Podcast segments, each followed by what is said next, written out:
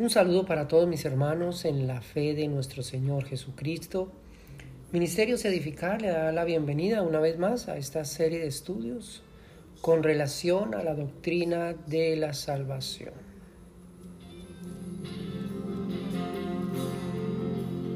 Es como un río que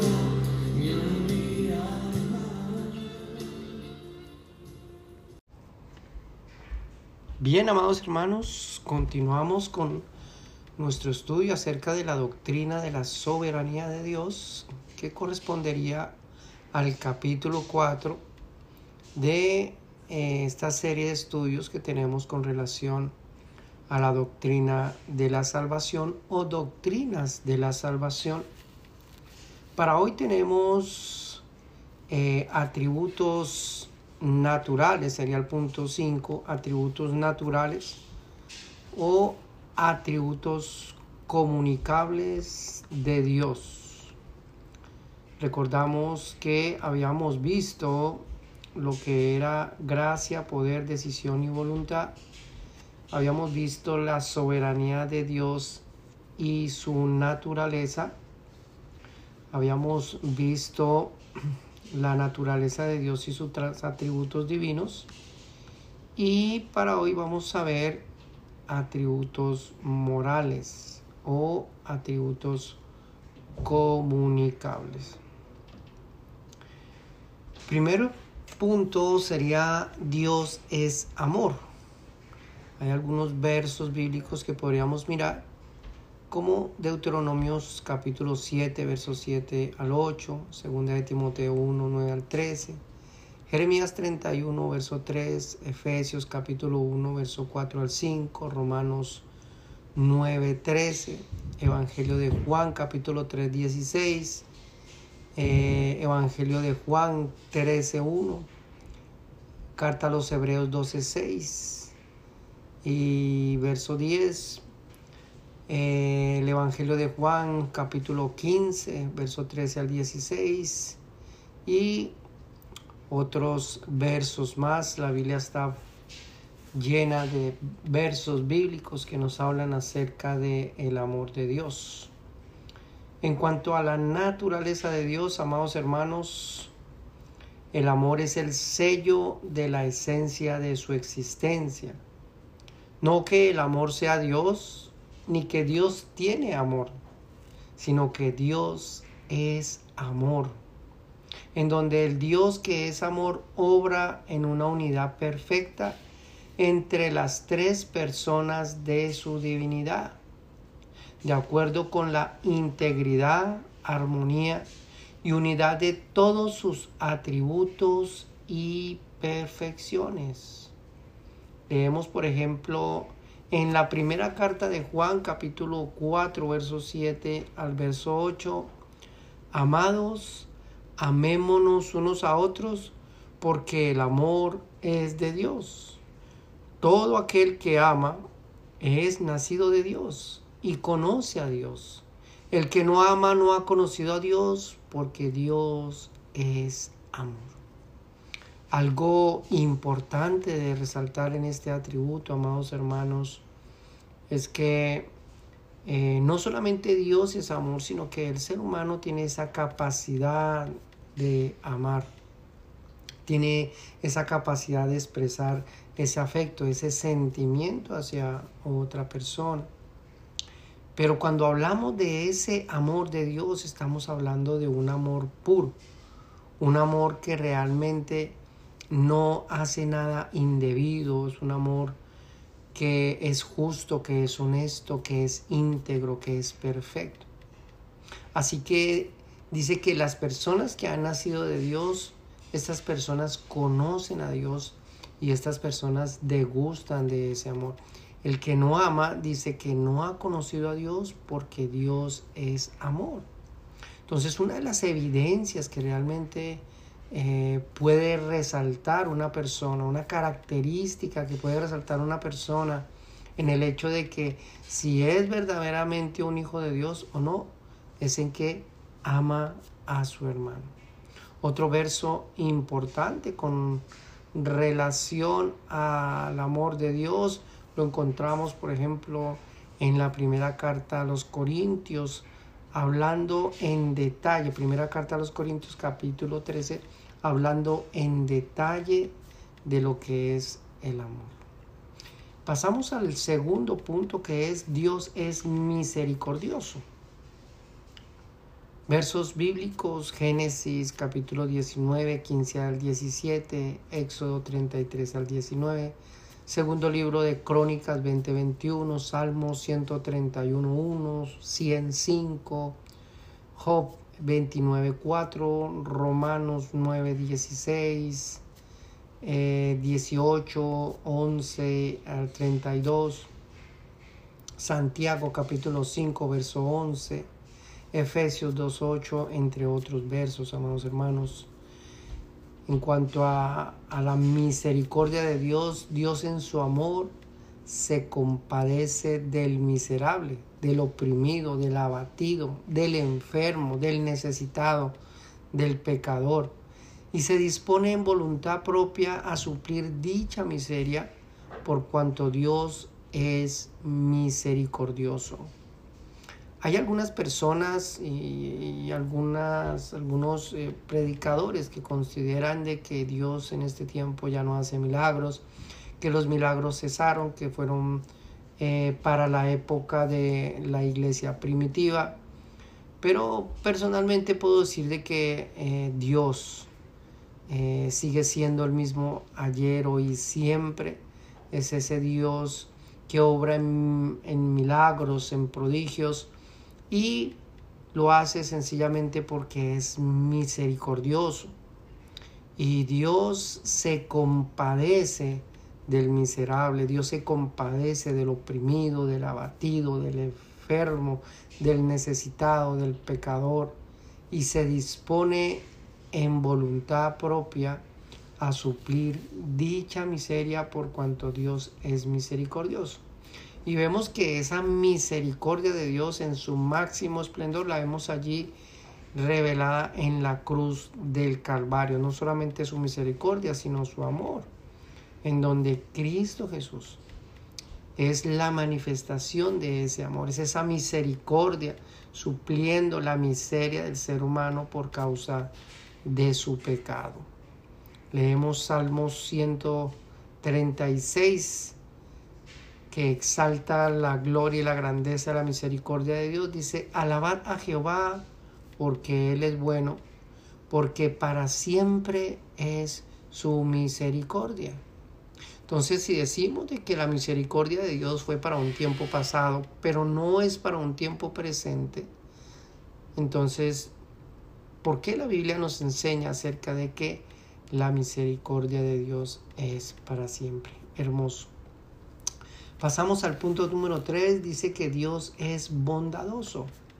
Salmo 119, 68, eh, versos 68 al 10, 136, 1, Génesis 1, 31, primera carta a Timoteo 5, 21, Gálatas 5, 22, Carta a Tito 3.4, eh, Santiago 1.17. Dios es bondadoso, amados hermanos. Dios carece de maldad. No hay, no existe, no habrá maldad en él.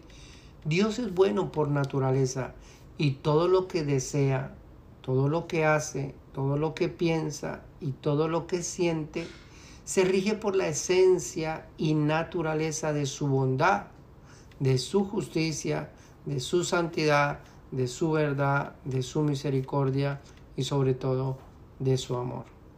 Salmo 105 dice, porque Jehová es bueno, para siempre es su misericordia y su verdad para todas las generaciones. Qué hermoso. Pasamos al punto número 4 y dice, Dios es fiel. Salmos 89, 8, 40, 10, 92, 2, 119, 90, Deuteronomio 7, 9, Romanos 3, del verso 3 al 4, segunda carta a Timoteo, eh, 2.13, primera carta a los Corintios 10.13, segunda carta a Tesalonicenses 3.3. Dios es fiel. Dios no abandona, Dios no desecha su palabra, Dios no quebranta su voluntad, Dios no defrauda su propósito, Dios cumple lo que ha dispuesto, lo que ha designado hacer según su voluntad y propósito, amados hermanos. Dios es fiel por naturaleza. Dios no se doblega al olvido perpetuo, ni tampoco a la mentira, ya que su fidelidad es perfecta y se rige por su veracidad. Qué tremendo, amados hermanos.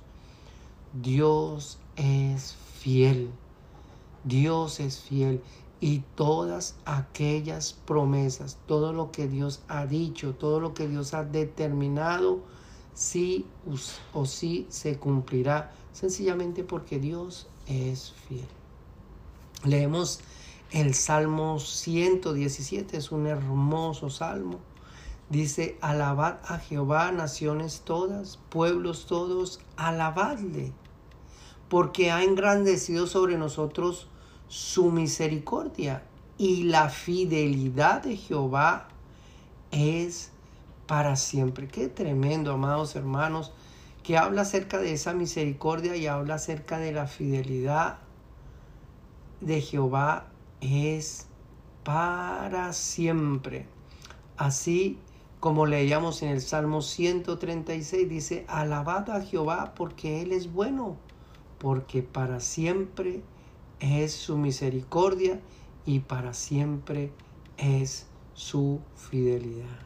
Hermoso, amados hermanos, saber que nuestro Dios, el Dios no solamente que nos rescató, que nos salvó, es también ese Dios proveedor, ese Dios que tiene misericordia. Y es ese Dios fiel, ese Dios que a pesar de las situaciones, a pesar de las circunstancias, ese Dios va a cumplir todo lo que ha prometido para con su pueblo. Qué hermoso. Pasamos a otro punto hermoso en cuanto a ese carácter, a esa naturaleza de Dios. Dice que Dios es verdadero. Deuteronomios 32, 4, Salmos 105, eh, primera carta de Juan 5, 6, eh, al 8 eh, y otros versos eh, preciosos que nos hablan acerca de el hecho de que Dios es verdadero. En la naturaleza de Dios, amados hermanos, no existe la mentira, no existe el engaño, la oscuridad, el fracaso, el fraude, etcétera, etcétera. Dios es verdadero, amados hermanos. Dios es una realidad que expresa repudio hacia la mentira, hacia el engaño. Ese engaño que se introdujo en este mundo por disposición de Satanás, constituyéndose como enemigo de la verdad, es decir, enemigo de Dios. La verdad para muchas personas hoy en día es relativa y todo de acuerdo a sus pensamientos, todo de acuerdo a sus deseos, todo de acuerdo a, lo, a su criterio personal. La verdad es cuestionada, la verdad es eh, un tema que para muchas personas tiene, eh, no encuentra un punto de conciliación entre dos puntos de vista. Pero Dios es único, amados hermanos. Dios es verdadero. Y no existe la mentira, ni el engaño, ni la oscuridad, ni el fracaso, ni el fraude en la misma esencia de Dios. Por eso Dios es verdadero. Dios como verdad absoluta es la única respuesta al engaño y la mentira que sucumbe a la humanidad por causa del pecado. Dios es el único camino hacia la libertad, la cordura del pensamiento, el perdón y la reconciliación del ser humano con esa verdad. Esa verdad, por supuesto, es Dios. Dios, amados hermanos, es la única esperanza que conduce al ser humano hacia la vida eterna. Una verdad que emana solo de la verdad y propósito que está en la gloria del conocimiento de Dios. Dios es verdadero. Leemos, por ejemplo, en Jeremías capítulo 10, verso 10, mas Jehová es el Dios verdadero. Él es Dios vivo y Rey eterno. Qué hermoso, es Dios verdadero. Juan 14, 6 habla de que Jesús le dijo, yo soy el camino, yo soy la verdad, yo soy la vida. Y nadie puede ir al Padre sino por mí. Cristo, la verdad. Esa manifestación gloriosa de Dios, la verdad. Esa verdad que hace libre al pecador. Dios es verdadero, amados hermanos. Seguimos con el punto 6, Dios es sabio. Job capítulo 12, verso 13, 9, 4, 28, 28. Proverbios 2, 6, Proverbios 8. Primera carta a los Corintios 1, 24, Romanos 11, 33 al 35, Isaías capítulo 11, verso 2, Apocalipsis capítulo 7, verso 2. Dios es sabio, amados hermanos.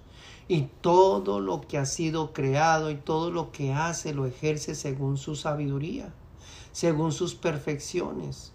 Pero sobre todo porque tiene, posee un profundo conocimiento de todo, sin que haya o exista algún riesgo a equivocarse, amados hermanos, ya que todo lo que hace Dios es perfecto, tanto en sus designios como en sus decretos divinos.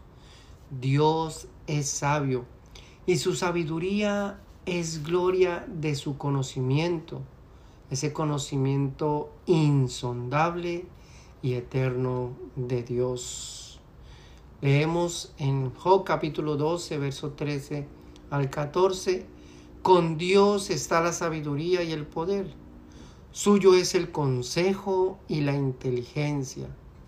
Si Él derriba, no hay quien edifique. Encerrará al hombre y no habrá quien le abra. Qué tremendo. No solamente habla de su sabiduría, de su inteligencia, sino también de su soberanía. Dios es sabio y todo lo que ha hecho lo ha hecho, amados hermanos, con sabiduría.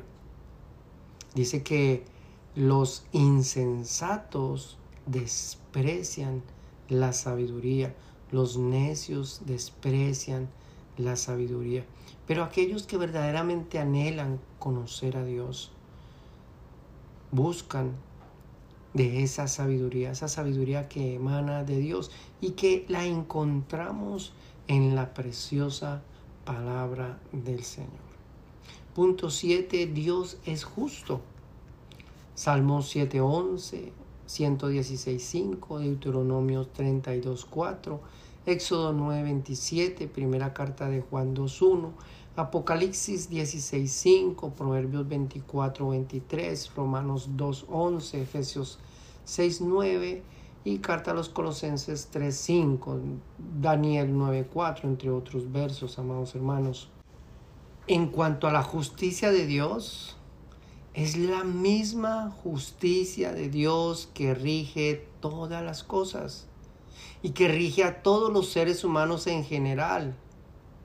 Y es conforme a la misma justicia de Dios que cada persona mereció, cada persona merece y cada persona merecerá justamente todo lo que haya hecho en vida y después de la muerte recibirá justicia según lo que Dios haya determinado para cada alma pecadora. Tremendo. Y también recibirá cada alma redimida por la justicia de Cristo. Dios imparte justicia. Justicia tanto para los que verdaderamente eh, quieren sujetarse a esa ley, a esa justicia de Dios, y para aquellos que se acogen a la justicia de Cristo. Qué tremendo, amados hermanos. Dios es justo y Dios no le quita ni le da más o menos a cada persona. Dios le da lo que es justo y lo que está dentro, no solamente de su justicia, sino también dentro de su conocimiento, dentro de su verdad, dentro de su misericordia. Dios es justo, amados hermanos. Leemos en Isaías capítulo 30, verso 18, por tanto Jehová esperará para tener piedad de vosotros, y por tanto será exaltado teniendo de vosotros misericordia, porque Jehová es Dios justo. Bienaventurados todos los que confían en Él. Dios, tarde o temprano, amados hermanos, hará justicia y su justicia no tardará. Miramos el punto número 8. Dios es santo. Éxodo capítulo 15, 11, Levítico 19, 1, primer libro de Samuel 2, 2, Salmos 34, 110, 3, 103, 1, Isaías capítulo 6, verso 3. Dios es perfecto en pureza. Dios es impecable. Dios es inquebrantable en su justicia. Dios es inmutable en su ser. Dios es verdadero en amor. Dios es santísimo en su gloria eterna. Por la santidad de Dios, amados hermanos, es que no se le permite al hombre en su estado pecaminoso acercarse a Dios solo hasta que sea quitado de en medio el pecado y sea regenerado y reconciliado por el mérito y la obra de Cristo. Sencillamente por este atributo natural de Dios, Dios es santo, es que se le impide al ser humano acercarse confiadamente delante de la presencia de Dios sencillamente porque Dios está airado con el pecado. Es decir, está airado con toda persona que está en esa condición pecaminosa. Sin embargo, encontramos que por el amor y la misericordia de Dios, Dios ha enviado a nuestro Señor Jesucristo no solamente a quitar aquella pared que se opone entre la reconciliación del hombre con Dios, que es el pecado, sino que también envió a nuestro Señor Jesucristo para eh, darnos a nosotros un nuevo nacimiento, reconciliarnos con Dios y prometernos esa vida eterna. En cuanto a la santidad de Dios, eh, entendemos que es su misma naturaleza y atributos que han de ser exaltados por sus criaturas. El ser humano como joya de la creación lleva impreso el sello de la gloria de Dios, ese sello de justicia, de santidad y de verdad. Pero por causa de la desobediencia, amados hermanos, la desobediencia del ser humano, la gloria de la naturaleza de Dios es maldecida por cada acción, deseo y pensamiento pecaminoso del ser humano. Así que por la misma bondad de Dios, su amor y su misericordia, es que Dios está forjando por medio de la obra de Cristo el verdadero carácter del hombre creado según Dios en justicia y santidad en la verdad. En el momento, amados hermanos, que el ser humano se dispone en pensamiento, en deseo, en acción, a quebrantar las leyes de Dios, prácticamente está yendo en contra de esa naturaleza santa, de esa naturaleza justa de Dios. En vez de glorificar, exaltar a Dios, lo está maldiciendo. Muchas personas eh, consideran que eh, la iglesia tiene que reunirse para entonar cantos, para alabarle, para exaltarle, para adorarle. Y está bien, qué hermoso es cuando la, la, iglesia se reúne y, entona y levanta, eh, exalta, glorifica con su voz. Pero la verdadera exaltación del creyente, la verdadera exaltación de la iglesia, lo que verdaderamente exalta ese atributo de santidad, ese atributo de justicia y ese atributo de la verdad, es cuando la iglesia, cuando los creyentes verdaderamente se sujetan a esa vida en santidad. Por eso leemos en Efesios capítulo 4, verso 23 y 24, dice, renovados en el espíritu de vuestra mente y vestidos del nuevo hombre creado según Dios en la justicia y santidad de la verdad. Ese es el plan, el propósito por el cual Dios salva a una persona. Dios salva a una persona para que esa persona esté en el reino de los cielos. Sí, está bien. Pero en el reino de los cielos se ha de degustar de esa santidad plena, de esa santidad perfecta, de esa gloria, esa majestad de Dios en plena santidad, justicia, verdad. Pero el creyente tiene, por estar unido a Cristo, que comenzar a experimentar en su vida esa renovación de su pensamiento, esa renovación en su carácter, en su forma de ser, en su forma de actuar, de pensar, de sentir, de desear. Por eso dice la palabra renovaos en el espíritu de vuestra mente y vestidos del nuevo hombre creado según Dios en la justicia y santidad de la verdad.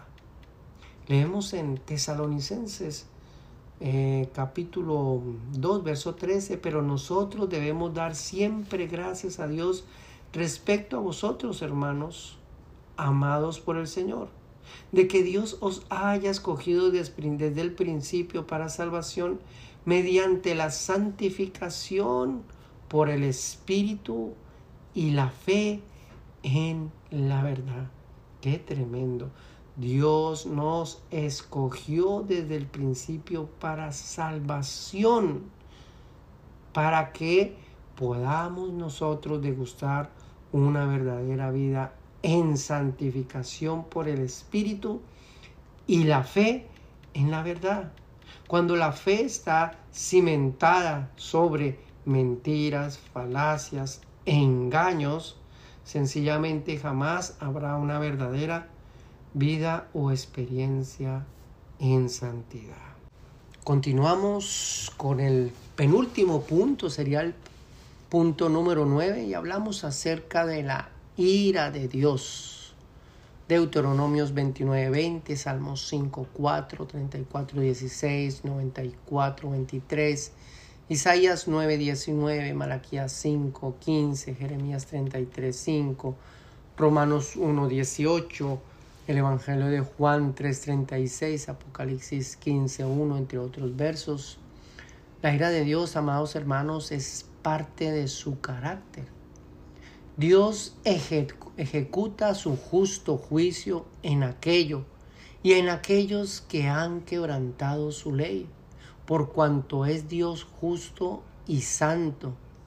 Este juicio se desarrolla, amados hermanos, no sin antes darse a conocer como un Dios de amor, un Dios de perdón, de gracia, de misericordia.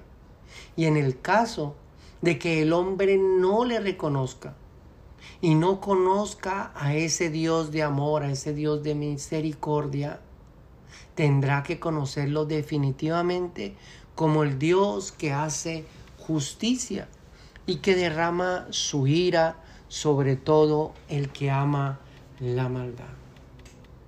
Hay una frase hermosa que desconozco el autor, pero dice que eh, eh, el ateísmo termina cuando la persona muere. Ese concepto de que Dios no existe, ese concepto de que eh, no hay un Dios, termina cuando la persona muere.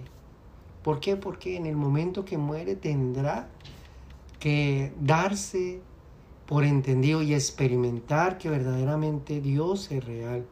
Pero ya no le experimentará como ese, ni le conocerá como ese Dios de amor y de misericordia, sino le conocerá como ese Dios justo y le conocerá como el Dios de ira, ese Dios que está airado en contra del pecado y de la maldad. Qué tremendo, amados hermanos.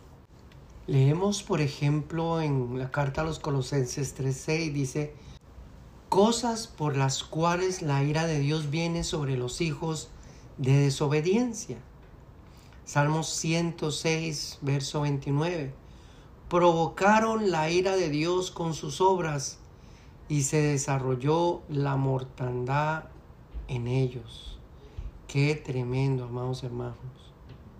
Salmos 85, 4 dice, restauranos, oh Dios, de nuestra salvación y haz cesar tu ira sobre nosotros. La ira de Dios se derrama sobre aquellos que desobedecen, sobre aquellos que se deleitan en el pecado. Y por último, amados hermanos, para terminar, miramos el punto 10, que es la paciencia de Dios. Éxodo 34, 6, números 14, 18, Nehemías 9, 17, Proverbios 9, 10, Salmos 86, 15, Salmos 103, 8, Romanos 5, 9. Dios en su bondad, amor, misericordia y justicia es paciente en ejecutar sus justos juicios, en derramar su ira, amados hermanos. Eso no quiere decir que la paciencia de Dios reprime la justicia de Dios, no, en ninguna manera, amados hermanos, sino que por el contrario, la ira de Dios es la expresión judicial de un justo juicio para quienes tuvieron en poco la verdad, la justicia, la santidad, la gracia del Evangelio, la bondad de Dios. En otras palabras diríamos que la ira de Dios ha de ser experimentada para quienes rechazaron, rechazan y rechazarán el perdón de Dios y tuvieron en poco el amor que Dios otorgó por medio de la obra y persona de Cristo en la cruz del Calvario. Dios es paciente, amados hermanos. Mas sin embargo, esa paciencia no quiere decir de que la ira de Dios no vaya a venir, que no se vaya a derramar de acuerdo a lo que Él ya determinó. Leemos segunda carta de Pedro capítulo 3, 9 dice, el Señor no retarda su promesa según algunos la tienen por tardanza, sino que es paciente para con nosotros, no queriendo que ninguno perezca, sino que todos procedan al arrepentimiento. Qué hermoso. Dios no retarda su promesa, como algunas personas sugieren que eh, el Señor eh, lo que ha prometido no lo va a cumplir, que el Señor no viene, que esto, que no va a haber juicio, que no va a haber retribución, etc. Pero dice que no, que Él es paciente para con nosotros, no queriendo que ninguno perezca, sino que todos procedan al arrepentimiento, una invitación, una invitación a aquellas personas que posiblemente están jugando con su fe, que posiblemente están jugando con esa vida cristiana, que están unos días en el mundo, otros días en el cristianismo, que consideran que pueden hacer lo que deseen, que consideran que porque entonces ya son salvos, pueden jugar con su salvación, pueden jugar con su vida, pueden eh, contristar la presencia del Espíritu Santo en sus vidas como deseen. Pero, amados hermanos, el cristianismo es lo más serio que puede haber en este mundo. Nuestra fe en Cristo es lo más serio que puede haber en este mundo, es lo más relevante para una persona, porque no solamente tiene preciosas y gloriosas promesas en esta tierra, sino también hermosas y gloriosas promesas después de la muerte. Y la paciencia de Dios está prácticamente como reteniendo esa ira de Dios a fin de que su pueblo proceda al arrepentimiento. Así que yo le invito, amado hermano, amado amigo, en esta hora que nos escucha, yo le invito para que reflexione en su fe, reflexione y medite un poco en esa existencia de Dios, que medite en esa personalidad, en ese carácter de Dios, que medite en estos atributos de Dios y que medite en cómo Dios se ha manifestado para bendecir a través de estos atributos, bendecir al ser humano, para bendecirlo a usted, amado oyente, para bendecirme a mí, para bendecir a nuestros familiares, amigos y conocidos. Dios es paciente para con nosotros, no queriendo que ninguna persona perezca, sino que todas puedan proceder a ese arrepentimiento. El Evangelio llama al pecador al arrepentimiento. Qué tremendo. Bien, amados hermanos, dejamos hasta aquí con este punto, capítulo 5 de la soberanía de Dios. Y en nuestro próximo estudio, nuestra próxima enseñanza, vamos a mirar la salvación del pecador es el resultado único de la soberanía de Dios. Está llena de ti. Mi vida está llena. Bien, amados hermanos, si esta enseñanza ha sido de edificación para su vida, compártela con otras personas a fin de que sean también edificadas. Que Dios los bendiga.